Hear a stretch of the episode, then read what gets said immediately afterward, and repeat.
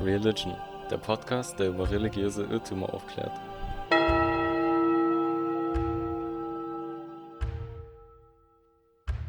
Moin zusammen.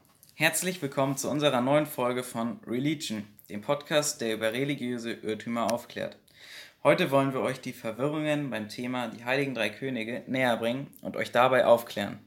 Zunächst einmal werden wir die Verwirrung darlegen, später diese dann mit Hilfe von Fakten und Tatsachen widerlegen. Starten wir. In den Geschichten über die heiligen drei Könige wird eigentlich immer darüber erzählt, dass es sich um drei Könige, nämlich Balthasar, Melchior und Kaspar, welche aus dem Morgenland kommen, handelt. Sie entdeckten einen neuen Stern am Himmel und vermuteten, dass sich unter diesem ein neuer König befand. Also zogen sie los. Jeder von ihnen brachte ein Geschenk für den neuen König mit sich. Einer Gold, ein anderer Weihrauch und der dritte Myrrhe. Weihrauch ist das luftgetrocknete Gummiharz, welches dem gleichnamigen Baum entspricht. Myrrhe ist ebenfalls ein Gummiharz. Nun kommen wir zu den wissenschaftlichen Fakten. Es ist Tatsache, dass es sich um keine Könige handelte. Diese wurden auch nicht heilig gesprochen.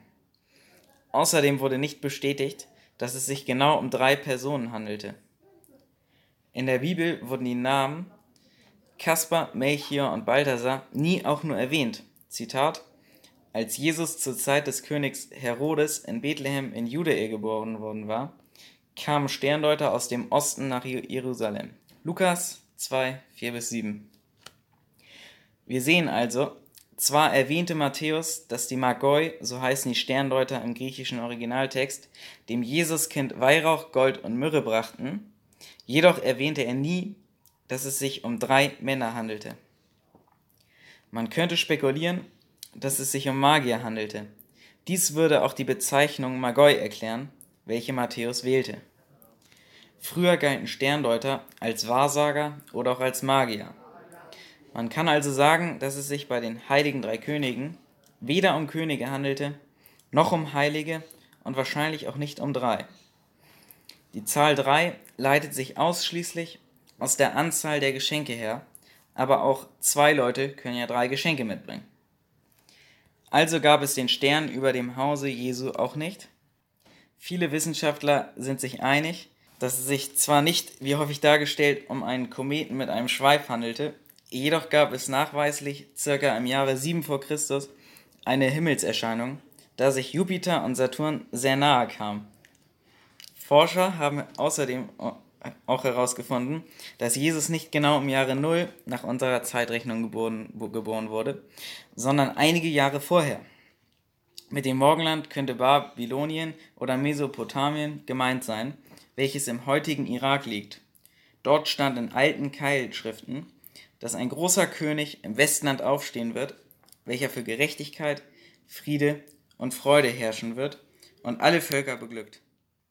Mit dem Westland könnte die Stadt Palästina gemeint sein, in welcher Jesus lebte.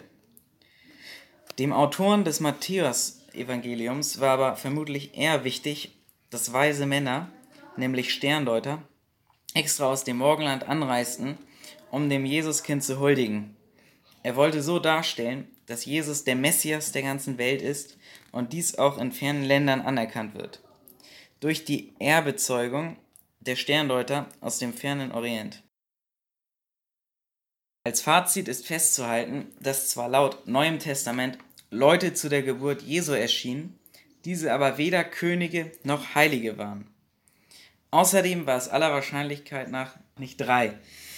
Wir bedanken uns für eure Aufmerksamkeit, hoffen, dass ihr etwas mitnehmen konntet. Bis zum nächsten Mal. Tschüss. Ciao.